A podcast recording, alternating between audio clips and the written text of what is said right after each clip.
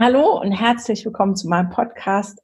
Mein Name ist Gunnar Frei und das ist der Podcast Entwicklungssprünge für alle Eltern, Lehrer, Erzieher, Pädagogen, schlicht für alle, die mit Kindern und Jugendlichen leben oder arbeiten oder die ihr eigenes inneres Kind noch nicht vergessen haben und all diesen zu wahren Entwicklungssprüngen helfen wollen. Ich freue mich total, dass du heute wieder dabei bist reinhörst. Und wie immer freue ich mich auch, wenn du am Ende eine Rezension, ein Like, ein Kommentar da lässt, auch gerne auf Instagram. Heute habe ich wieder einen ganz besonderen Special Guest.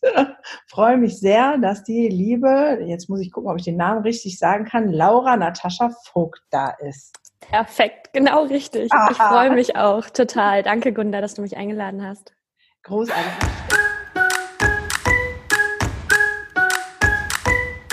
Großartig. Ich stelle immer wieder fest, dass die inspirierendsten Menschen man irgendwie auf Instagram findet. Das ist sowas, wo ich denke, so krass. Ähm, genau.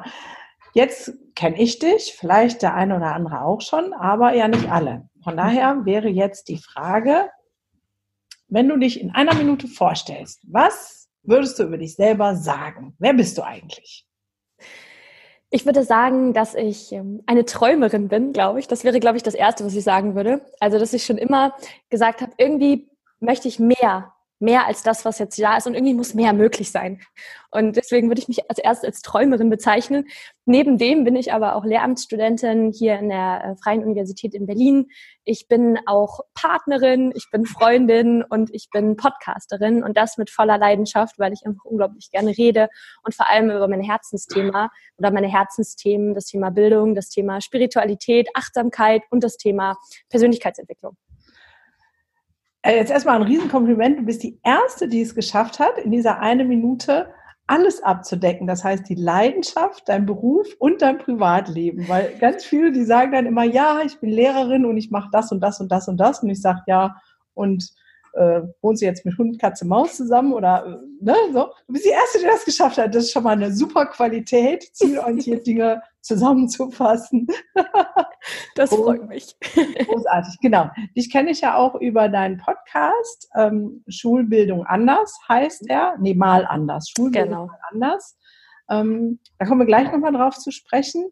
Jetzt ähm, würde ich aber gerne erstmal wissen, du studierst Lehramt, aber Sonderpädagogik, ne? Mhm. Also nicht ähm, normal.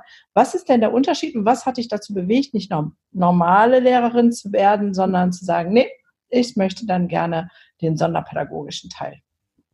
Ja, das ist ganz spannend, weil ich bin ursprünglich habe ich in Münster studiert, also ich habe mich angefangen in Münster einzuschreiben und ich bin auch nur nach Münster gegangen und nur ins Lehramtsstudium gekommen, weil ich ins Psychologiestudium nicht reingekommen bin. Ich wollte ursprünglich Psychologie machen, bin dann in ähm, nur in Dresden angenommen worden, bin dann nach Dresden gefahren, Wochenende, habe mir Dresden angeguckt und ich habe irgendwie nicht resoniert mit der Stadt, das war nicht so meine Stadt. Echt, aber ist voll schön ja, ich finde die auch zum Besuchen wunderschön, aber zum Leben war die nicht meins. Ja. Ich habe dann da auch ein paar ähm, WGs besichtigt, aber irgendwie war das nicht stimmig für mich. Hatte damals auch noch einen Freund in meiner Heimat und dann haben halt irgendwie die Argumente überwogen, nicht nach Dresden zu gehen, um Psychologie zu machen, sondern dann quasi den Plan B, weil mir hat immer jemand gesagt, mach einen Plan B. Also war mein Plan B Bio und Chemie im Zweifach-Bachelor in Münster. Weil Münster hat mir cool. total gut gefallen als Stadt. Ja, das Witzige war dann aber, so die Situation, erster Tag ähm, in der Orientierungswoche, dann saß ich da in diesem großen Hörsaal und dann erzählt der Prof nach der Vorstellung, na ja, unten links gehen jetzt bitte die ähm, Mono-Bachelor-Studierenden raus und unten rechts gehen jetzt die Lehramts-Bachelor raus. Und ich so voll verdutzt, hä, Lehramts-Bachelor? Ich habe mich doch im Kombi, äh, im, im Zweifach-Bachelor eingeschrieben, der ist nämlich Zweifach-Bachelor in ähm, NRW. Und dann frage ich so meine Kommilitonin neben mich, sag mal, und was ist jetzt hier der Zweifach-Bachelor? Und sie so, naja, der Lehramts-Bachelor. Ich so, ne, ja, so bin ich ans Lehramtsstudium gekommen. ich wollte es gar nicht. Weil ich hatte mich über meinen Plan B nicht so gut informiert. Das war ja nur mein Plan B. Ja. Ich war dann also im Lehramtsstudium und bin aber auch sofort in den ersten Semestern in ein ganz tolles Praktikum reingekommen. Das hieß Vorder-Förder-Projekt. Da haben wir so ein Jahr lang ähm, Schüler begleitet und haben die so gefordert und gefördert in ihren Schwächen und Stärken. Das war ganz, ganz toll. Und da war ich an der Montessori-Schule. Und in meinem zweiten äh, Praktikum war ich in einem Inklusionsprojekt. Und ich glaube, da ist so meine Liebe entdeckt worden, weil ich habe mir hat es so viel Spaß gemacht, diese ganzen pädagogischen Sachen zu machen und die SchülerInnen zu sehen. Und auch ich habe dann auch immer Kinder gehabt, die irgendwie irgendwelche Problematiken haben oder schwierige Vergangenheiten. Und das hat mich immer so berührt, was einfach in dieser Zeit, die ich die begleiten konnte, passiert ist, wenn jemand die Kinder ernst genommen hat und auch ihre Probleme ernst genommen hat und an sie geglaubt hat. Und das hat mich so bewegt, dass ich dann irgendwann gedacht habe, nee, dieses ganze Fachliche, weil ich bin dann erst, habe erst einen Fachwechsel gemacht von Biochemie zu Biophilosophie, aber irgendwie habe ich gemerkt, das ist es nicht. Ich brauche was, was mehr pädagogisch ist. Genau, und dann, als ich mich dann entschieden hatte, nach Berlin zu ziehen, nach ähm, zwei Jahren Studium und einem Jahr Pause, wo ich mich ein bisschen selber orientiert habe, habe ich gesagt, okay, ich möchte was Pädagogisches machen und dann lag Sonderpädagogik sehr nahe. Genau, was vielleicht auch noch spannend ist dazu zu sagen, mein aller, allererstes Praktikum, man muss in NRW ein Eignungspraktikum machen oder musste man vor dem Lehramtsberuf, also vor dem Studium überhaupt. Das heißt, als ich meine Zulassung hatte, war ich so, ah, ich muss nur ein Eignungspraktikum machen für meinen Plan B. Genau, und habe das dann ähm, an einer Förderschule gemacht. Und auch die Arbeit da hat mich so berührt, dass für mich dann einfach relativ schnell klar war, okay, ich möchte Sonderpädagogik machen, wenn ich nach Berlin gehe. Okay, weil dann scheint sich ja was geändert zu haben. Ich habe ja selber drei Semester auf Lehramt studiert und mhm. einfach nach dem Abi hin und sagen, ich studiere jetzt auf Lehramt hatte dann ähm, zur Folge, ähm, dass ich nach drei Semestern halt wieder geklemmt habe, weil ich wollte ja was mit Kindern und Jugendlichen machen mhm. und ich bin zum Fachidioten ausgebildet worden. Ja. So, ne? Also ich wäre der super Geschichtscrack gewesen. Also Geschichte und Religion hatte ich mir ausgesucht, weil mir, also ich habe mir extra in Anführungszeichen einfache Fächer ausgesucht, weil ich wollte ja nicht so viel Fach, ich wollte viel Beziehung. und habe dann festgestellt, ey, das hat ja so ein normales damals, ne, wir reden ja jetzt vor 30 Jahren, ähm, war ja nichts mit Pädagogik. Und das finde ich ja gut. Das heißt, es hat sich jetzt schon geändert, dass man vorher ein Praktikum machen muss. Das hat, es wurde auch wieder abgeschafft in NRW. Das war, glaube ich, nur so für vier, fünf Jahre mal, mal in, dass man das musste. Da musste man, aber in NRW muss man zum Beispiel deutlich mehr Praktika machen als hier in Berlin. In NRW brauchtest du, als ich studiert habe, drei Praktika. Also einmal das Eignungspraktikum, dann ein Orientierungspraktikum und ein Berufsfeldpraktikum. Alles drei. Und ich bin sehr dankbar, dass ich diese beiden oder diese drei Praktika damals gemacht habe, weil dadurch wusste ich dann halt auch viel mehr, in welche Richtung ich gehen möchte und dass ich eben nicht so sehr fachlich arbeiten möchte, sondern dass ich viel mehr auf der pädagogischen Ebene arbeiten möchte mit den Kindern. Finde ich voll sinnvoll, weil ähm, ich sage jetzt mal, als ich noch studiert habe, da war es dann so, ähm, hast du sechs Jahre studiert und dann kommst du ins Referendariat und denkst dann, oh Scheiße, das ist ja voll mhm. doof, da habe ich gar keinen Bock zu. Also, ne? oder ja. ich kann Kinder nicht umgehen. Ähm, das äh, finde ich dann schon gut. Aber jetzt mit, mit ähm, den integrativen Kindern ist ja schon auch eine besondere Herausforderung. Ja. Ähm, das sind ja die, wo unser System eigentlich sagt, also mein Sohn war ja selber war auf einer Förderschule, weil er aber mhm. Realschule, ähm, naja, aussortiert wurde und selbst auf der Förderschule mh, hm, hat es nicht geklappt. Sagen wir es mal so. Ja.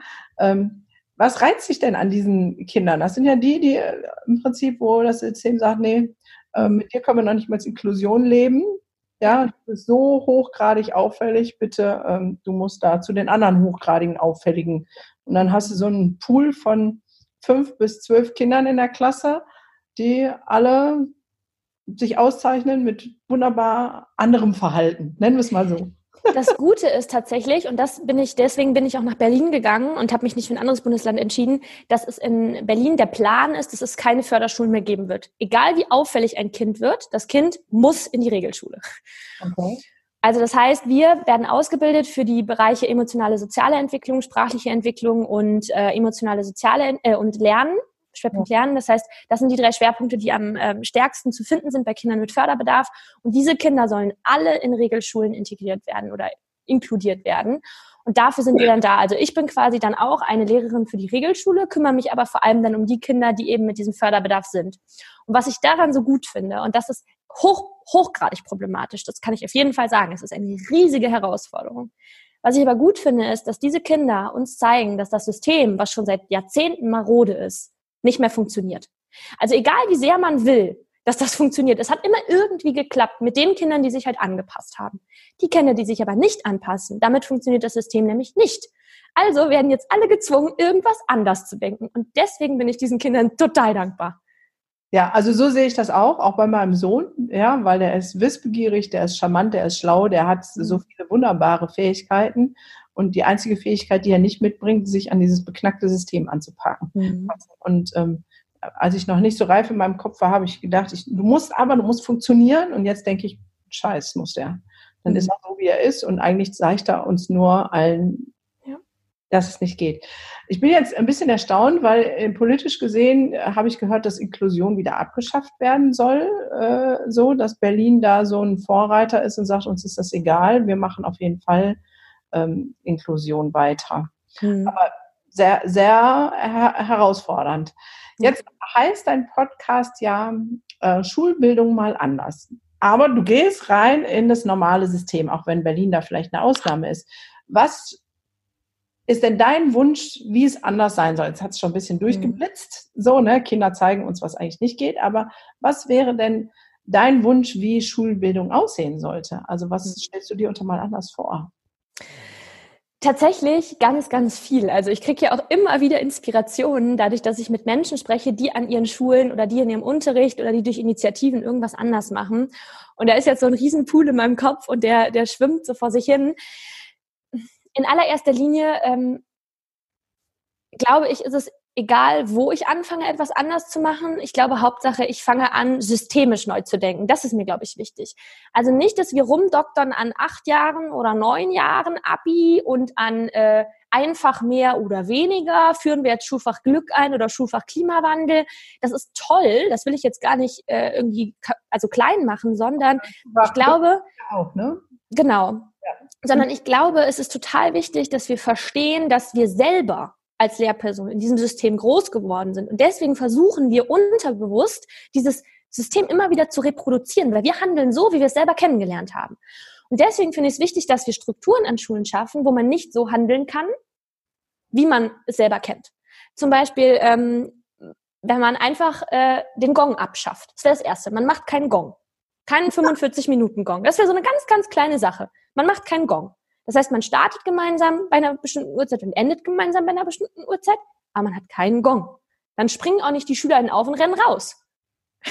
so, das wäre das allererste. Und ganz, ganz einfach. Das zweite wäre, ähm, es gibt zum Beispiel keine Fächer mehr im Sinne von, ich gehe jetzt zu Deutsch, Mathe, Englisch und mein Stundenplan sieht so und so, so und so aus, sondern ich gehe einen Flur entlang und da sind Räume, ein Raum für Mathe, ein Raum für Deutsch, ein Raum für Englisch und ich kann morgens so ein bisschen nach dem Montessori-Prinzip entscheiden, in welchen Raum möchte ich gehen. Und in jedem dieser Räume steht ein Fachlehrer und hilft beim Material. Aber die Kinder lernen nicht mehr durch den Lehrer, dass der der Wissensvermittler ist, sondern die Kinder erarbeiten sich das selber. Und nur wenn sie Hilfe brauchen, hilft der Lehrer als Unterstützer dabei beim Prozess.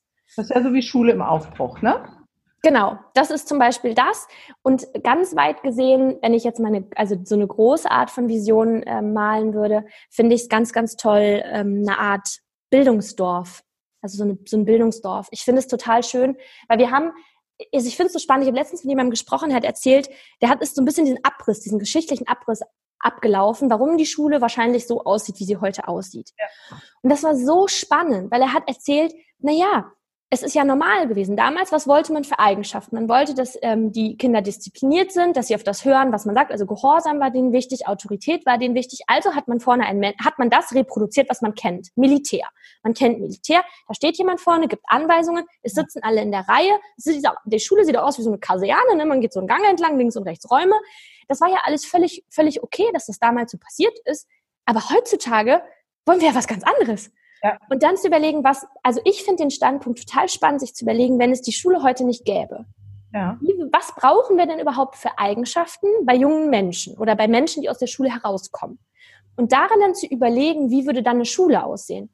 Und ich finde es zum Beispiel dieses Leben im Lernen finde ich total spannend. Also zu ganz, ganz groß gedacht, sich zu überlegen, okay, was ist denn, wenn wir einfach nur einen Raum haben, wo die SchülerInnen hingehen und ihr Lernen planen? Und ansonsten gibt es keine Schule, wo die den Tag über sitzen, acht Stunden und was lernen. Vielleicht in der Grundschule, um Grundlagen zu lernen, lesen, schreiben, rechnen. Aber mhm. dann gehen die raus. Also die gehen raus und lernen bei den Leuten, die da Erfahrung mit haben und haben dadurch ja dann wieder Interesse, bestimmte Inhalte zu vertiefen. Und das können sie dann wieder in diesem, in diesem Raum, wo man sich trifft und dann vielleicht eine Bibliothek hat oder so und dann weiß und Computerzugang und so und dann weiß, geil, okay, das finde ich spannend und das kann ich dann vertiefen und daran arbeiten. Das wäre so ganz, ganz groß gedacht, mal ganz anders zu denken. Das hört sich großartig an. Ähm, ich glaube, ich feiere dich erstmal für den Anfang, den du gesagt hast, dass äh, wir selber, also dieses systemische Denken, mhm. das ist ja auch mein Ansatz, weil wenn wir sowas denken, so Lernbüros oder Lernräume, egal wie wir mhm. sie nennen, So, ne? Ist es ja, für mich scheitert es ja daran, dass wir in dem gleichen System, dem gehorchten System groß geworden ist. Das ja. heißt, ähm, du hast jetzt so ein paar Beispiele genannt, die Glocke abschaffen und so. Aber was wäre der wirkliche Ansatzpunkt, um in solch eine Veränderung zu kommen? Weil du hast jetzt schon an zwei, drei mhm. gearbeitet. Jetzt äh, bist du im, im Lehrerkollegium und sagst, ey Leute, ich weiß es, das ist die beste Idee und meinetwegen die Direktorin steht dahinter und sagt, ja, wir schaffen jetzt den Gong ab. Was mhm. passiert denn bei den Kollegen? Naja, man trifft relativ schnell auf Widerstand. Und das ist, glaube ich, ähm, also da sind zwei Sachen, glaube ich, total wichtig. Also da geht es einmal um das Thema Haltung, also eine innere Haltung, ähm, die entwickelt wird. Das heißt, als allererstes bräuchte man wahrscheinlich im kompletten Lehrerkollegium irgendwie so ein Coaching und müsste erstmal gucken, warum bist du Lehrer geworden? Was sind, was sind deine Werte gewesen und warum bist du vielleicht enttäuscht worden? Also wo bist du so frustriert worden, dass du deine Träume vielleicht wirklich was Gutes zu tun für die Welt und hier den Kindern was mitzugeben für ihre Zukunft. Wann hast du das aufgegeben und warum?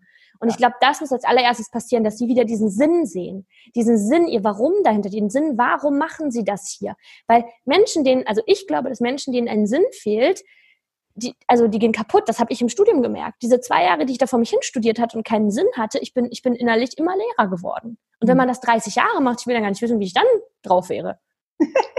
ja, ja, genau. Das heißt, das, der Ansatz wäre ja jetzt erstmal dann im Bereich Persönlichkeitsentwicklung. Ne? Also mhm. zu sagen, das ist ja in Anführungszeichen nicht ähm, meine Befürchtung, sondern die Problematik, die ich sehe. Ne? Wir mhm. sind selber in diesem System groß geworden und jeder, der nicht aktiv hinguckt und sagt, aha, das ist ja spannend, ich wiederhole die Muster, wird die Muster wiederholen und wird mhm. automatisch das Gleiche reproduzieren. Und da braucht es ja das hört sich jetzt ein bisschen spirituell an, ne? Es braucht eine Erweckung, so ja.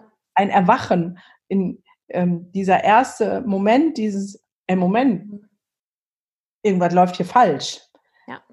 So, und ähm, da freue ich mich, dass es immer mehr wird, so, ne? Äh, von meiner Wahrnehmung ist es immer ja. so, immer sehr punktuell noch, ähm, weil ohne das wird es nicht gehen. Wir können ja. uns die schönsten Dinger ausmalen, ja. Mhm. Wenn wir da keine Menschen haben, die das füllen.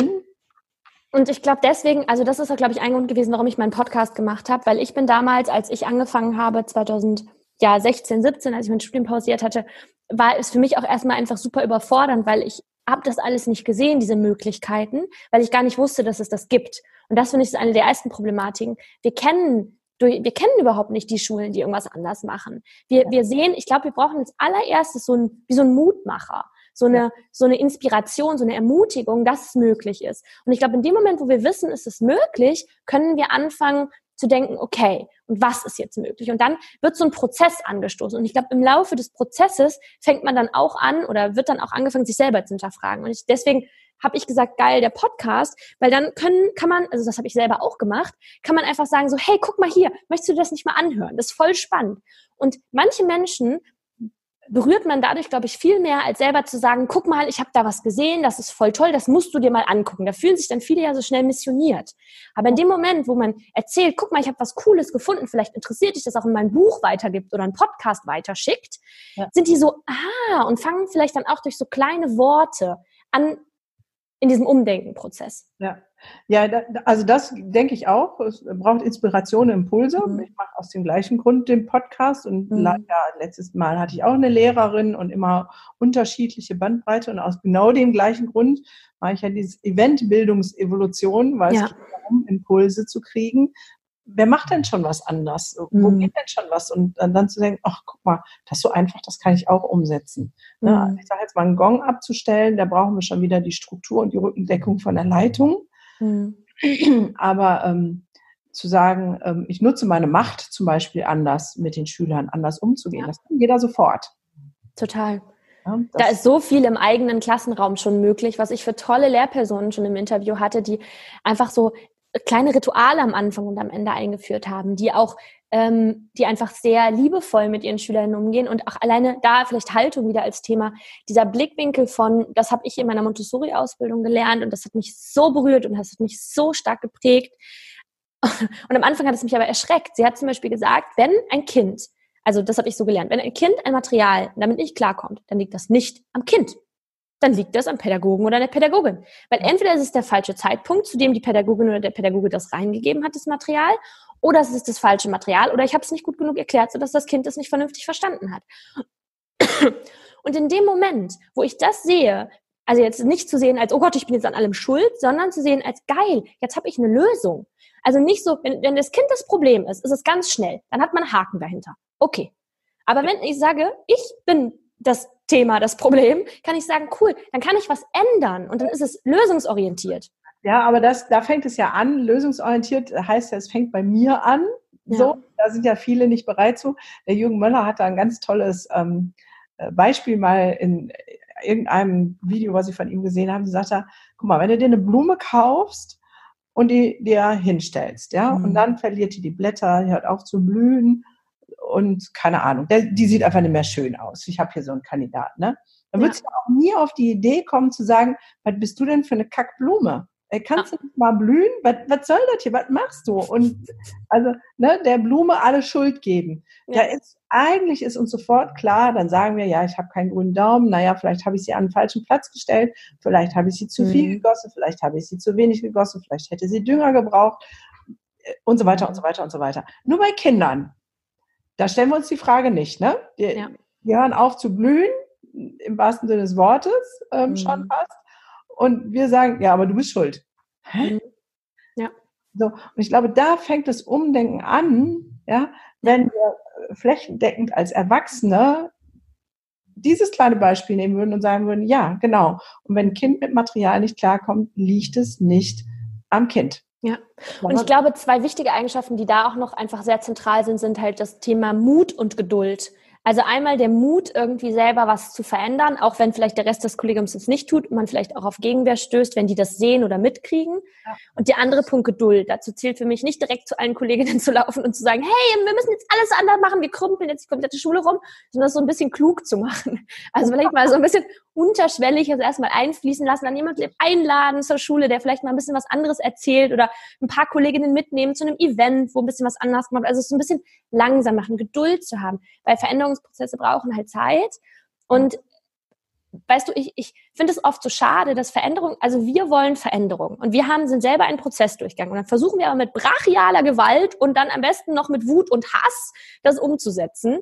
Ja, das funktioniert aber nicht. Also in dem Moment, wo ich da drin bin, kommt halt die Gegenwehr, sondern in dem Moment, wo ich sage, hey, ich kann es voll verstehen, dass du auch deine Themen damit hast, komm, ich habe eine Idee. Ja. Dann kann man vielleicht gemeinsam was entwickeln. Also da wirklich eine, auch eine gesunde Geduld zu entwickeln. Ja, und wie du sagst, äh, ne, man selber ist einen Prozess durchlaufen. Das, dein Erkenntnisstand, den du jetzt hast, hast du ja nicht ähm, gestern gewonnen. Also so in einem mhm. Tag, so schnippst, bei mir auch nicht. Ich bin 50 und das, was ich jetzt weiß, habe ich auch im Laufe der Jahre mir ähm, äh, angeeignet. So, ne? Das ähm, ja, finde ich total wertvoll. Ähm, ein Podcast hast du auch gemacht über Unterrichtsfach Glück. Hast du das mhm. selber schon mal ähm, sozusagen gemacht, durchgeführt? Äh, und was beinhaltet das und was ist da dein Erfahrungswert?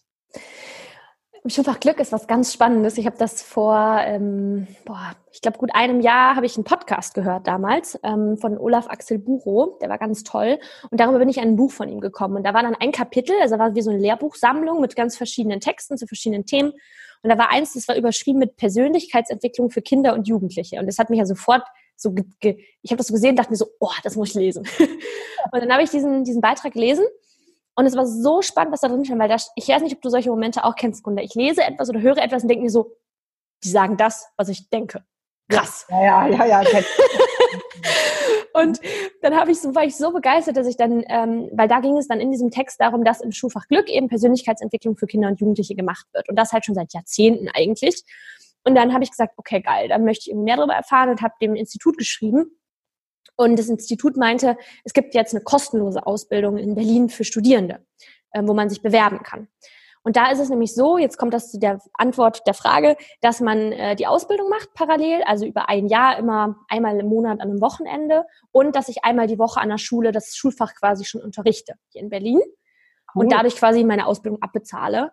Ja. Und ähm, da sammle ich dann auch direkt die Praxiserfahrung. Also ich kann dann quasi das Wissen, was ich aufnehme, sofort umsetzen und in der Ausbildung ist es so, dass wir quasi selber die ganzen Veränderungsprozesse durchlaufen, die die Kinder durchlaufen. Das ja. finde ich auch total wichtig. Auch gerade bei diesem Thema Achtsamkeit oft, also ich glaube, man braucht erstmal für sich selber eine ganz achtsame Haltung mit sich selber und äh, sollte das für sich selber erstmal alles ein bisschen durchprobieren. Weil nur wenn ich selber erfahren habe, wie sich das anfühlt und was das ist, kann ich das auch authentisch an die Kinder und Jugendlichen weitergeben. Und das haben wir, machen wir bei Schulfach Glück eben auch. Und das ist so großartig. Also ich bin da so begeistert von, weil wir oh, das ist so viel. Ich weiß gar nicht, wo ich anfangen soll. Wir, wir fangen halt immer an mit Stärken. Also den Kindern erstmal wirklich ganz, ganz lange so eine Gruppenstärkung Stärkung zu machen, denen die Möglichkeit zu geben, sich auch verletzlich zu zeigen, zu öffnen. Also erstmal das, da stecken wir wirklich bestimmt zwei Monate Arbeit rein und erstmal zu gucken, was sind deine Stärken. Also die Metapher, die wir dabei haben, ist, dass wir ein Schiff bauen, ein Schiff, um gemeinsam loszusegeln auf die Insel deines Herzenswunsches. Und um dieses Schiff zu bauen, brauchst du aber erstmal, quasi musst du erstmal auf die Insel deiner Vergangenheit gehen und gucken, was bringst du denn alles mit. Und da geht es dann in dem ersten Schritt eben um die Stärken. Das heißt, wir gehen mit den Kindern in den Wald der Fähigkeiten, gucken also, was haben die für Fähigkeiten und sammeln da dann eben ihre Stärken und gehen dann in den Tempel der Tugenden und sammeln mit denen ihre Charakterstärken. Das sind einmal die Ich kann und einmal die Ich bin Stärken, um daraus ein ganz ähm, starkes Schiff zu bauen, mit dem sie dann halt sicher auch längere Zeit segeln können, auch mal einen Stein mitnehmen können, der irgendwie da ist und nicht direkt untergehen. Großartig. Boah, das mhm. ähm, krass. Das ja. finde ich richtig cool. Ja, ist es auch. Es ist wirklich toll und zu sehen, was da auch bei den Kindern und Jugendlichen passiert. Das sehe ich ja jetzt gerade. Da war ein Mädchen, das war so toll. Das werde ich, also ich glaube, das werde ich meine Lebzeit nicht vergessen. Die saß da und war, hatte irgendwie nur zwei Stärken aufgeschrieben. Mhm. Und dann bin ich so zu ihr gegangen und meinte so, brauchst du Hilfe? Und sie so, nein, ich brauche keine Hilfe. Ich so, okay. Ähm, und dann bin ich so ein bisschen ins Gespräch mit ihr gekommen und irgendwie war sie so sehr in Abwehr und habe ich gesagt, hey, ich kann das, ich glaube, ich glaube, du hast Stärken. Ich glaube, du hast viel, viel, viel mehr Stärken, als die dir gerade einfallen. Weil weißt du, mir ging es auch nur so wie dir. Und das ist der Grund, warum ich jetzt hier gerade Schulfach Glück mache. Weil ich auch dachte, ich kann nichts. Aber irgendwann habe ich festgestellt, dass ich mich eigentlich nur selber angelogen habe. Und ich ganz, ganz, ganz viel kann. Und ich möchte euch allen und vor allem dir auch zeigen, dass du auch ganz viel kannst, weil ich glaube an dich. Und auf einmal ist bei diesem Kind so wie so eine, wie so eine Maske runtergefallen, wie so, wie so, die hat sich auch mal so entspannt. Und dann meinte sie so, können Sie mir doch helfen? Und dann haben wir gemeinsam Stärken für sie gesucht. Und seitdem ist sie so gelöst im Unterricht, also in diesem Unterricht, Unterrichtsfach Schulfach Glück, das ist Wahnsinn, was so ein Moment irgendwie auslösen kann. Ja, ja schön. Also ich sage jetzt mal, ich, oder mein, mein Slogan ist ja unter anderem, bitte macht mich als Kinder- und Jugendlichen Psychotherapeutin arbeitslos. Hm. Das wäre definitiv ein Weg, weil was mache ich in der Therapie? Ähm, Ressourcen stärken, ja, gucken, was sind deine Fähigkeiten, was sind deine Stärken, was kannst du, was, wer hm. bist du? So, um zu gucken, wie kannst du mit den Dingen, die gerade da sind, ähm, umgehen. Ähm, bei mir ist es dann sozusagen, sind ja die Kinder, wo das Kind schon in den Brunnen gefallen ist, wo alles dann mhm. so negativ und verkopft ist, dass sich Symptome bilden, welcher Art auch immer, die aber natürlich genau darin ihren Ursprung haben. Wenn ich die bei mir in der Therapie sitze, frage, ja, was sind denn deine Fähigkeiten? Ähm, ich kann nichts. Was mhm. findest du gut an dir? Nee, ich bin sowieso von oben bis unten scheiße. So, also mhm. äh, ähm, das ist schon richtig manifestiert dann und viel schwerer, das aufzubrechen. Ähm, was, wenn das normal wäre in unseren Schulen, wäre ich arbeitslos, yes. Ja, nee, das ist wirklich, das ist so toll und ich bin so gespannt, was jetzt auch noch passieren wird. Wir sind, wie gesagt, gerade erst beim Stärkenmodul. Wir gehen jetzt langsam dazu über von den, diesen Ich kann Stärken zu den Ich bin Stärken, aber es wird dann auch noch richtig, richtig spannend. Also gerade im Thema Visionen, wenn wir uns darüber, wenn wir wirklich mit denen groß träumen und ja. die wirklich alles aufschreiben können, was sie sich erträumen und so in so einen Visionsprozess gehen, und dann in den Prozess entscheiden. Dann äh, arbeiten wir auch viel mit Werten. Also wir gehen dann dazu über, was sind deine Werte. Also wir machen dann auch richtig Wertarbeit mit denen. Und ich bin so gespannt, was dabei mit den Kindern noch passieren wird. Und das ist jetzt so, du machst die Ausbildung, dadurch, dass du das Unterrichtsfach machst, bezahlst du deine Ausbildung. Richtig, genau. Das finde ich auch ein sehr cooles System. Mhm. So. Ja, es ist total fair, weil dadurch werden immer mehr ähm, ja, Lehramtsstudierende, die jetzt auch noch die Zeit haben, das eben am Wochenende zu machen und nicht 40 Stunden arbeiten, ähm, das machen können und dann halt direkt mit in die Schule bringen und wir sammeln Unterrichtserfahrung und können das auch direkt umsetzen. Dadurch verankert sich das in uns ja auch ganz anders. Also dadurch wiederhole ich ja die Inhalte ganz anders und also ich merke, dass sich das dadurch viel mehr einprägt bei mir, als wenn ich jetzt nur die Ausbildung machen würde. Großartig. Also den Gedanken finde ich super. Ähm, also wer mehr dazu hören möchte, da gibt es eine ganze Podcast-Folge zu von ähm, der lieben Laura. Dann bitte da einmal reinhören, weil wenn wir jetzt das hier sprengen, dann komme ich zu den anderen Fragen ja nicht mehr. Genau. Du hattest dich ähm, vorgestellt und hast gesagt, ja, du bist äh, voller Leidenschaft und Kreativität und hast aber auch gesagt, ähm, Spiritualität ist mhm. für dich ganz wichtig. Jetzt wirkst du aber wie ähm, eine sehr bodenständige junge Dame. ja, also ich kämpfe immer noch so, wenn ich Spiritualität in meiner Branche, in meinem Umfeld in den Mund mhm. nehme, dann kommt immer so, okay. Mhm. Kommst du bald im weißen Kleidchen, ähm, so und setzt den Heiligenschein auf, so nach dem Motto, das ist bei mir in meinem Umfeld noch sehr in der Schublade. Mhm. Deswegen würde ich gerne von dir erfahren, was ist das für dich? Also was mhm. bedeutet mhm. für dich Spiritualität? Welchen Wert, Nutzen hat es in, für dich persönlich, aber auch in der Zukunft gedacht in deinem Leben als Lehrerin? Mhm. Also welchen Raum, Stellenwert nimmt es da ein und warum ist es überhaupt wichtig? Ja. Okay, also großes Thema. Ich glaube, als allererstes bei mir hat es riesig Angst gemacht, das in den Mund zu nehmen, ganz öffentlich in den Mund zu nehmen in meinem Podcast und alle können das hören, weil ich dann auch genau Angst hatte vor dieser Schublade. Und dann hat mir irgendein Freund von mir gesagt, ja, aber wen möchtest du denn anziehen? Menschen, die das in Schubladen packen oder Menschen, die das vielleicht hören und dann denken, oh, okay, komisch, aber die dafür zumindest offen sind. Und dann habe ich gedacht, naja, eigentlich die zweiten. Und dann meinte er so, ja, dann ist es vielleicht auch schön, wenn du das mal so zwischendurch ansprichst. Und deswegen ähm, genau habe ich das gemacht und ich habe auch sehr positive Erfahrungen bisher damit gemacht.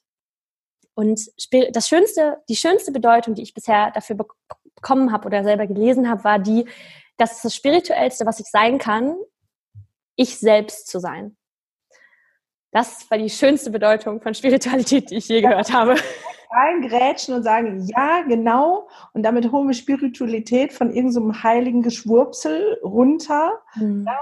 Ähm, ich will das ähm, auch nochmal dann bestätigen zu sagen, wir sind sowieso alle spirituell. Mhm. Es gibt keinen Mensch, der nicht spirituell ist. Ja. Ähm, das Problem ist, dass wir Spiritualität mit Astrologie, mit Numerologie, mit Sterndeuterei und Meditation, also ne, dass wir ganz mhm. jeder so eine andere Schublade hat.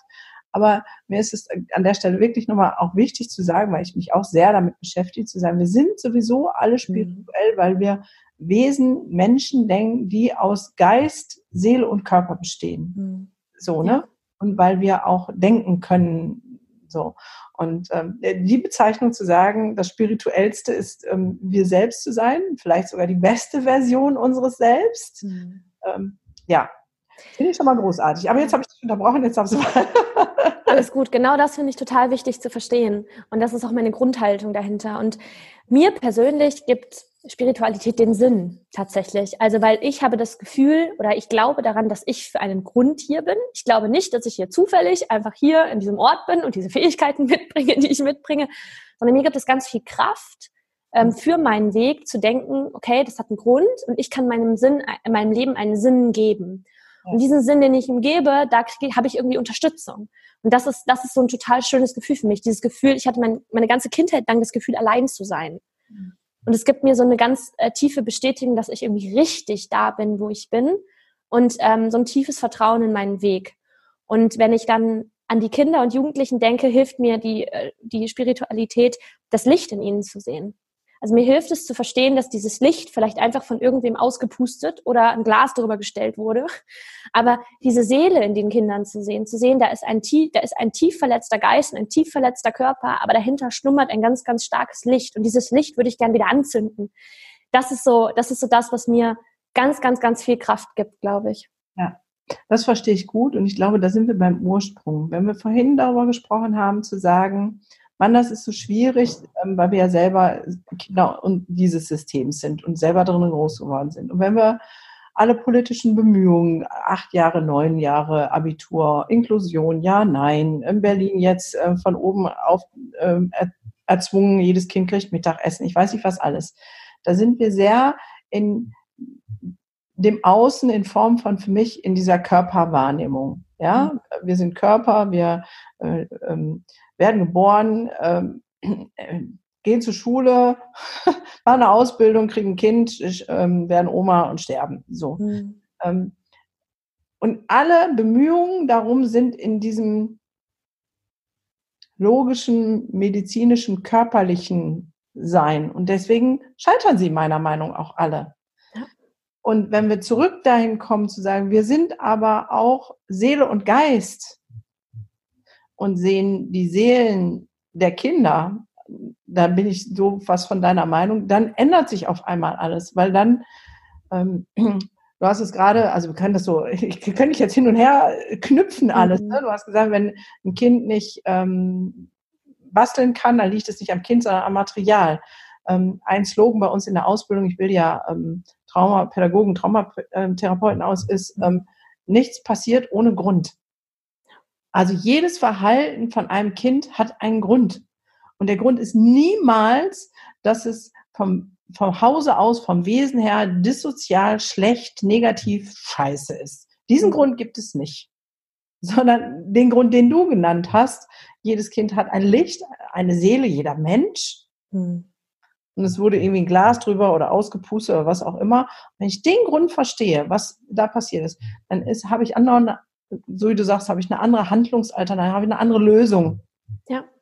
ja. Und ich finde, es passiert auch was bei den Kindern. Also das ist meine Erfahrung, die ich auch jetzt in den Praktika gesammelt habe und in den ähm, AGs, die ich mache und so, dass in dem Moment, wo ich das ernst nehme, dass dieses Kind da ein Thema hat und in dem Moment, wo ich das, wo ich das wirklich sehe, Mhm. kommt auf einmal von dem Kind auch was zurück. Egal wie problematisch das Kind ist. Ja. Das Kind merkt, aber das spürt, dass ich mich wirklich für es interessiere. Und ich, ich bin auch nicht so persönlich getriggert dadurch, weil in dem Moment, wo ich diese Sichtweise habe, dass das Kind ein Thema hat und dass das Kind aber eigentlich Licht ist und dass ich nur noch wieder anzünden muss, fühle ich mich auch nicht getriggert durch seine Handlungen. Natürlich, wenn ich mal einen schlechten Tag habe, ist völlig normal, dass das auch mal passiert, aber so grundsätzlich einfach nicht. So grundsätzlich sehe ich einfach da ein sehr verletztes Wesen, wo ich denke, wow, da habe ich einfach Mitgefühl mit und bemühe mich, das Kind wieder aufzubauen. Ja, und was auch ein ähm, positiver Effekt ist, also du tust ja was, äh, an dem Beispiel mit dem Mädchen, dass du von dir persönlich erzählt hast. Ja? Mhm. Und ähm, dadurch also so sehe ich auch Spiritualität in der Einheit leben.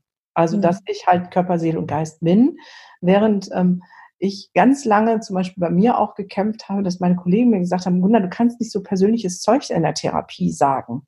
Mhm. So, und am Anfang dachte ich, ich wäre unprofessionell, wenn ich äh, sage, ja, man ging mir auch so. Ich kenne Depression und Suizidalität. Ich weiß, wie du dich fühlst. So, oh, das kannst du doch nicht sagen. So, ne? Und dann hat ein, war ein langer Prozess zu sagen, doch, ich kann das sagen und ich muss es sagen, weil ich bin eine Einheit. Und wenn ich das nicht sage, verleugne ich mich selbst. Und das merken Kinder und Jugendliche ja noch viel eher und mehr und ähm, gewinne dadurch aus, an, an authentisch sein und an viel mehr offene Ohren. So, ne? Also, und du machst es ja auch. Das sehe ich ganz genauso. Also, ich halte auch überhaupt gar nichts davon, mich da als Autoritätsperson nach vorne zu stellen und zu sagen, mach, mach, mach, mach. Und ich bin sowieso, ich habe sowieso die Weisheit mit Löffeln gefressen, weil das ist für mich, also, das ist für mich nicht der Weg, wie ich Kinder erreiche. Also, Kinder erreiche dadurch, dass, erreiche ich dadurch, dass ich mich auch verletzlich zeige. Ich mache zum Beispiel in meiner AG immer eine Runde mit den Kids, wo ich sage, wie fühlen wir uns am Anfang? Einfach damit sie selber üben, Gefühle zu kommunizieren und in dem, wenn es mir da schlecht geht, sage ich auch, ey, mir ging es richtig schlecht und ich hatte überhaupt keine Lust, hier hinzukommen. Ja. Und das ist total schön, weil am Anfang fand ich auch so, Hö, okay, die sagt es so.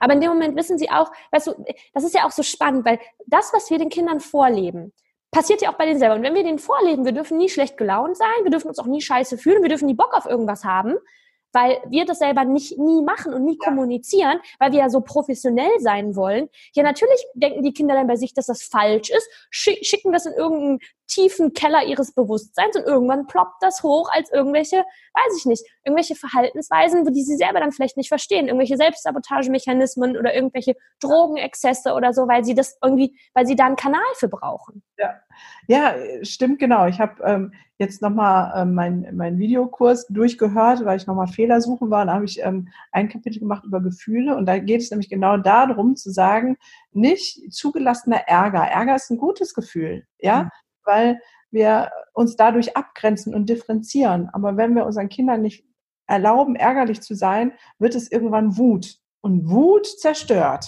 So, und so kannst du es mit allen ähm, Gefühlen zu nehmen. Neidisch zu sein ist gut. Neid spornt mich an, was besser zu machen. Mhm. Wenn ich meinen Kindern nicht erlaube, neidisch zu sein, dann ähm, werden sie eifersüchtig. Und Eifersucht, die macht, die zerstört. So, ja. ne? Also ähm, traurig sein auch so, ne? Aber äh, oder Angst als als Grundemotion, diese ganz ursprüngliche Angst. Mhm. Wenn wir die aber unterdrücken oder so, dann dann werden da Depressionen, Depressionen und sonst was draus. Finde ich total spannend. Hast vollkommen, also bin da völlig deiner Meinung zu sagen, wenn wir das nicht vorleben, und noch was ganz anderes Spannendes. Ich habe ja schon Lehrer, auch ein ganzes Kollegium gecoacht. Ähm, da habe ich einen Workshop einen Tag gemacht. Und dann sage ich, habe ich viel über Beziehungsaufbau gemacht. Und dann sagen die, da haben wir gar keine Zeit für.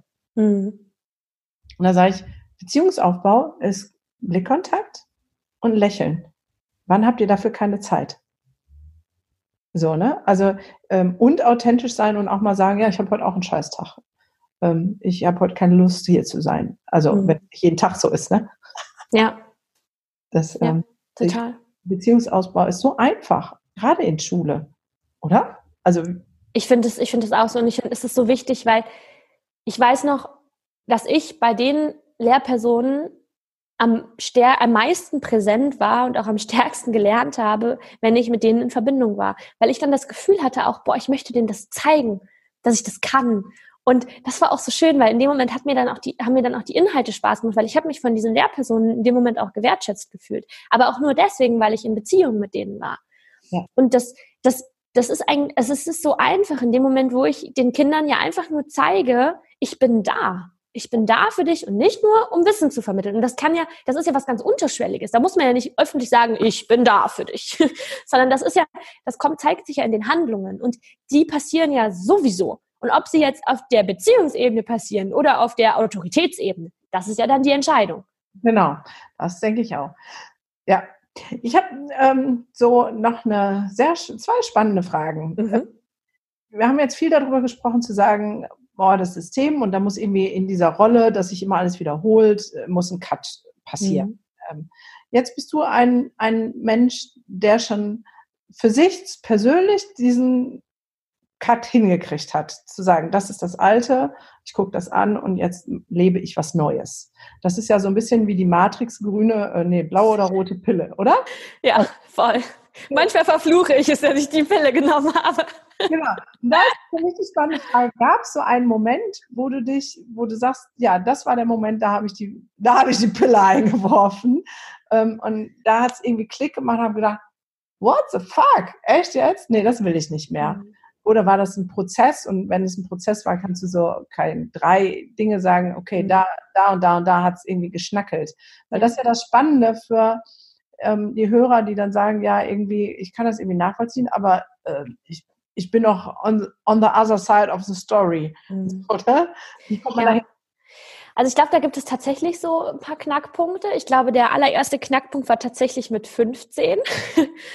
weil meine Mama, also meine Mama auch schon so sehr, ähm, sehr alternativ unterwegs war. Bei uns zu Hause gab es immer so Tabellen mit so Farben von der traditionellen chinesischen Medizin, von der Ernährung und bei uns, also bei uns war immer so alles ein bisschen anders. Meine Freundinnen fanden das alle immer sehr lustig.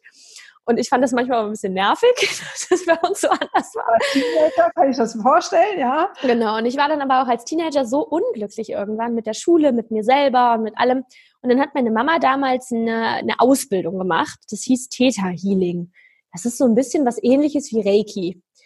Und dann hat sie das gemacht und dann kam sie nach Hause und ich so, Mama, was hast du schon wieder für einen Scheiß gemacht? Was soll das? Was willst du von mir? Lass mich einfach in Ruhe mit dem Scheiß. Und dann meinte sie so, naja, guck mal, ich bezahle dir das, wenn du da hingehst. Und bei mir hat sich so viel verändert dadurch. Guck mal, ob es dir danach besser geht. Ich bin da hingegangen und auf einmal danach, also das war gar nicht vielleicht so von heute auf morgen, sondern ich habe von da an, glaube ich, einfach einen anderen Blick auf die Welt gehabt, so von innen heraus. Weil der, der Blick, der Moment, der da passiert ist, ist weg von, ich bin das Opfer meiner Umstände hin zu, ich kann erschaffen, weil ich mache mein Leben. Also ich kann entscheiden, wie ich mich fühle. Ich kann ähm, mir über meine Gedanken bewusst sein und ich bin nicht das Opfer meiner Umstände. Und ich glaube, das war der allerwichtigste Punkt, weil das habe ich meine ganze Jugend über geglaubt vorher. Ja, großartig. So, das war das allererste. Dann das zweite große war, als ich nach Argentinien geflogen bin, weil mein Vater ist Argentinier und ich habe meinen Vater seit ich neun bin nicht mehr gesehen gehabt, also irgendwie 13 Jahre waren das da. Ähm, und ich habe mich entschieden, okay, als ich da mein Studium pausiert hatte, 2017, habe ich mich entschieden, okay, ich fliege jetzt nach Argentinien. Ich will mich irgendwie meiner Vergangenheit stellen. Ich möchte mal gucken, was sich da so aufarbeiten lässt. Naja, und dann habe ich mich in den Flieger gesetzt und bin nach Argentinien geflogen. Und für vier Wochen, um ihn zu besuchen. Und ich habe ich hab gedacht, irgendwie, ich brauche irgendwas, was mich stärkt. Und meine Mutter hatte mir kurz vorher einen Podcast geschickt. Das war der Podcast von Laura Marlina Seiler. Und ich habe, damals gab es 80 Folgen von ihr und ich habe diese 80 Folgen in diesen vier Wochen durchgehört. Ja, ja, ja, ja. Also ich habe so intensiv Coaching und ich hatte dann so drei Notizbücher, die habe ich komplett vollgeschrieben währenddessen. Also ich glaube, da hat, das war einfach ein sehr großer Anstoß, aber ich glaube auch in der Verbindung dass ja. ich da war und bei meinem Vater war und einfach viel mit ihm auch geredet habe über das, was zwischen meiner Mama und meinem Papa passiert ist und über all die Gründe, die damals für mich so unklar waren und ich viel mehr verstanden habe und auch Vergebungsarbeit machen konnte und dadurch ist viel, viel Last von mir gefallen und zusätzlich dann halt diese ganzen Impulse aus dem Podcast von Laura, das ist zusammengekommen und hat dann, dann so diesen, diesen Funken geweckt, wo ich gesagt habe, okay, jetzt habe ich die Kraft, selber zu überlegen, was möchte ich vom Leben. Ja. Und der dritte Punkt war dann, als ich andere Menschen kennengelernt habe, die das auch machen. Mhm. Ich habe dann einen Online-Kurs gemacht von Robert Gladitz.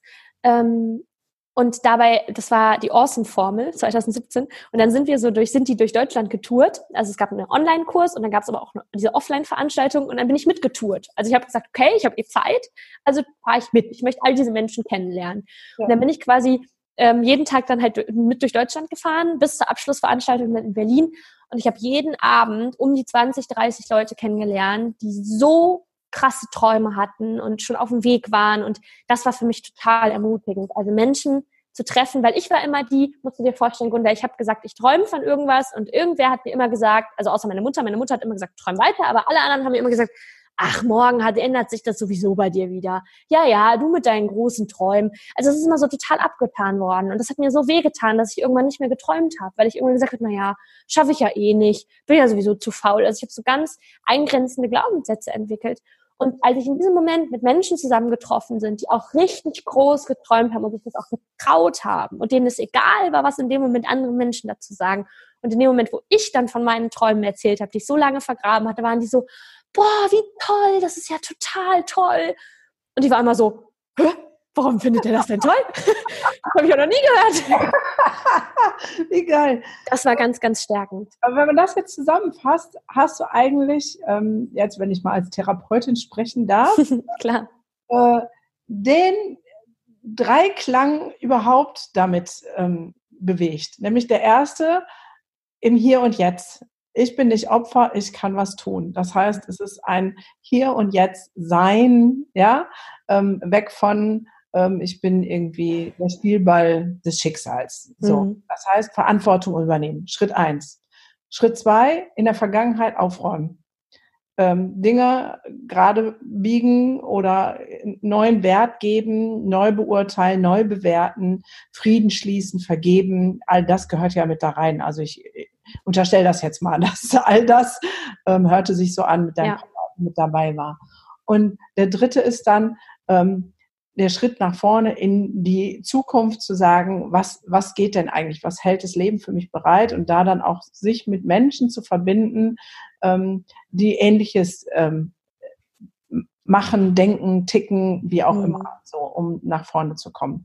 Und das wäre ja was, wo man das wirklich mal zusammenfassen kann in genau die drei Schritte. Also sei in der Gegenwart und sei dir gewiss, du bist der Schöpfer deines Lebens jetzt, hier und heute, genau in diesem Moment. Räum deine Vergangenheit auf, damit du nicht den gleichen Mist wie vorher wieder reproduzierst und dann ähm, guck in die Zukunft, was es Tolles noch gibt das ist so schön, Gunda. Ohne Witz, das ist mir noch nie so bewusst gewesen. Oh, das tut so gut. Deswegen liebe ich Interviews. Ich lerne auch immer so viel dazu. Das ist Wahnsinn. Also, ne, ist der Hammer. Ja. Und noch was möchte ich dazu sagen. Ähm, ich finde es so cool, dass du sagst, deine, du warst 15, als deine Mutter gesagt hat, geh mal hier zum Reiki. Ja? Mhm. Mein Sohn war, ich glaube, auch 15 oder 16. Da habe ich ihm den Film The Secret gezeigt. Mhm. Ja? Und bei dem hat es, der, also Jugendliche sind so empfänglich, Voll. ja. ähm, deswegen ist es so wichtig und wertvoll, dass wir mit denen arbeiten. Der hat es geschnallt und sagte, ja krass, so funktioniert das, Gesetz der Anziehung. Ja, seitdem sagt er immer, Mutter, bestes Leben. So, ne? Mhm. Und äh, da denke ich, ja, so einfach, weißt du? Ja. Ich, ich äh, habe angefangen mit 36 aufzuräumen und habe lange mhm. gebraucht in den letzten zwei Jahren, kurz bevor ich 50 geworden bin, bin ich ungefähr in den Erkenntnisstand gekommen, den du jetzt hast. Mhm. Na, herzlichen Glückwunsch. Da bin ich meiner Mama auch tatsächlich wirklich sehr, sehr, sehr dankbar. Ja, da, das macht dann auch den Unterschied. Mhm. Ja, dann ähm, die Zeit rennt immer so bei so einem tollen Interview. ähm, eine Frage, die stelle ich immer sehr gerne. Mein mhm. letztes Mal habe ich es vergessen, aber heute ist sie wieder dran. Sehr gut. Sehr gut, genau.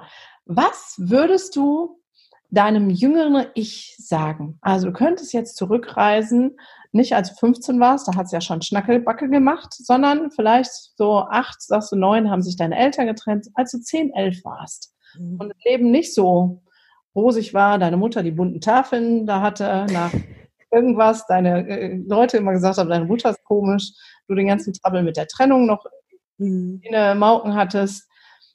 So, da war es bestimmt nicht einfach. Wir wollen da gar nicht in der Tiefe darauf mhm. eingehen, sondern einfach, ich habe das jetzt nur mal zusammengefasst, um für die Hörer, ich sehe immer andere Dinge, klar, als, ne, ich bin die ja. Kinder. Ne?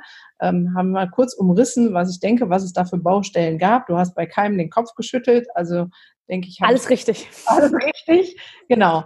So, das heißt, eine hochemotional anstrengende Zeit. Du hast dich auch nicht gesehen gefühlt, hast du auch gesagt.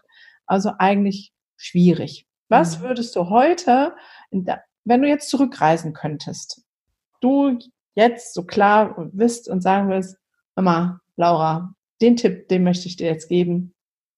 Wann wäre das? Mhm. Wow. Puh, das ist schwierig. Lass mich einen Moment nachdenken. Mhm. Der allererste Gedanke, der mir gerade kam, war, ich würde diesem Kind sagen, glaub an dich. Glaub an dich, glaub an das Leben und glaub daran, dass das Leben auch wieder gut wird. Also glaub daran, dass, dass es wieder gut wird. Dass, dass es wirklich, glaub daran, dass du es kannst, du es schaffst und das Leben es gut mit dir meint. da habe ich Pipi in den Augen. ja, und ich glaube, das ist genau das. Es ist in Anführungszeichen so einfach. Weil wenn wir das unseren Kindern, unserer Gesellschaft sagen, tagtäglich, ja. glaub an dich, du bist gut, du bist großartig, du hast alles, was du brauchst, um dieses Leben nicht nur irgendwie, sondern im Guten, im Schönen, im Lichtvollen, im Freudigen zu meistern. Ey. Was würde sich in unserer Gesellschaft ändern? Ja, voll. Oh Gott, jetzt fange ich auch an zu weinen. ja, das ist so weil man so anfängt, Visionen zu spinnen, äh, dass, ähm, ja. Und es ist so wichtig, Gunda, es ist so wichtig, weil das Potenzial ist so sehr da in den Kindern und ja, wir müssen echt aufhören, die kaputt zu machen. Ja. Ja, Kinder entwickeln Stören, Störungen, weil wir sie in der Entwicklung stören. Es ist einfach so. Und wir müssen aufhören, unsere Kinder in ihrer Entwicklung zu stören, weil die haben alles, was sie brauchen. Also, liebe Hörer, wenn ihr mehr darüber wissen und hören wollt, bitte abonniert den Podcast von der Laura und äh, holt euch mehr Impulse. Zieht euch alles rein, was ihr kriegen könnt, weil auch das ist ja das, was du jetzt berichtest. Du hast dir die Laura Melina Seiler äh, intravenös sozusagen. So. mit Robert Lade jetzt rumzureisen, ist auch Impulse, Impulse, Impulse. Mhm wenn ich mein Leben betrachte, ich bin auch nur da, wo ich jetzt bin, weil ich nach außen gegangen bin und gesagt habe, was sagt denn, was sagen denn andere Menschen, positive Menschen, da und da und da und dazu. Mhm. Und wenn du ähm, gerne in Kontakt sein möchtest mit Menschen und nicht nur hören möchtest, dann komm zur Bildungsevolution, weil da versammeln wir uns und starten von da aus wieder und streuen, strömen wieder raus in die Welt, um mit neuer Power ähm, die Welt zu verändern. Am 13.06. sei herzlich eingeladen. Ich werde auch kommen. Das heißt, wir können uns dann auch gern kennenlernen. Freue ich mich drauf. Großartig, ja. Da ist auch genug Platz für viele Stände und kann man Banner aufbauen und sagen, hier, da ist die Laura. so Pfeil oder so, keine Ahnung. Ja, also ähm, vernetzen, vernetzen, vernetzen, Kontakt knüpfen und sich gegenseitig motivieren, dann haben wir wirklich die Chance, dass ich auch innerhalb kurzer Zeit, weil es heißt ja immer, ah, es dauert so lange, haben wir ja, als ich bei dir im Interview war, darüber gesprochen, mhm. hey, in fünf Jahren kann schon so viel so anders sein. Ja, genau. Und natürlich freue ich mich über Likes und Kommentare. Ihr findet die Laura bei Instagram, ihr findet mich bei Instagram. Ähm, ich werde alles unter die Show Notes packen, ähm, wo ihr uns wie findet. Ähm, und wir freuen uns immer über Kommentare und Nachrichten, weil auch das, muss ich nochmal sagen, ähm, nicht so als Ego, weil ich dann denke, oh, bin ich toll, sondern nur da, wo viel kommentiert und rezensiert ist, so funktioniert nun mal unsere Welt, wird es wieder anderen vorgespielt und vorgestellt, dass wieder mehr Leute davon Wind bekommen. Also ihr könnt es natürlich selber steuern, indem ihr es teilt, ist noch einfacher. Ja. So, weil ähm, Veränderung passiert nur, wenn viele dabei sind. Und dazu braucht es genau die Unterstützung. So, das war jetzt die kleine Werbeeinheit. Die haben wir jetzt auch abgeschlossen. ja, manchmal komme ich mir dann noch ein bisschen komisch vor, aber ich weiß ja, dass es um die Sache geht und es nur funktioniert, wenn wir ganz weit ausgehen. Das ist hast so du, wichtig. Hast du noch einen abschließenden Gedankensatz, den du gerne den Zuhörern mitgeben möchtest? Hör niemals auf zu träumen. Niemals weil mein Leitspruch für mein Leben ist der von Mahatma Gandhi, Be the change you want to see in the world. Und in dem Moment, wo wir träumen und anfangen, uns zu verändern, verändern wir die Welt. Und das ist ganz, ganz wichtig und mir ein riesen an, Herzensanliegen. Deswegen bitte, bitte, bitte, egal was die Leute um dich herum sagen, hör niemals auf zu träumen. Ja. Jetzt übersetzen wir das noch kurz für die, die kein Englisch können. Sei die Veränderung in der Welt, die du dir für die Welt wünschst das ähm, denke ich, genau das ist der Ansatzpunkt. Und in diesem Sinne schließen wir das jetzt. Ich danke für eure Geduld und Zuhören. Ich habe meine halbe Stunde wieder gesprengt, überzogen. Aber ich glaube, ihr seid genauso begeistert von diesem Interview wie ich. Und deswegen sage ich ganz vielen lieben Dank für all deine Inspirationen, für deine Motivation, deine vielen schönen, tollen Gedanken. Ähm, schön, dass du da warst. Es war so schön, Gunda. Danke für das tolle Gespräch. Echt, es hat mich tief berührt. Sehr schön. Dann machen wir einfach so weiter und verändern zusammen die Welt. Auf und jeden Fall. Yes, und ich hoffe, ihr seid auch dabei. Und dann sehen wir uns bald wieder im nächsten Podcast oder auf der Bildungsevolution. Genau. In diesem Sinne, Tschüssikowski.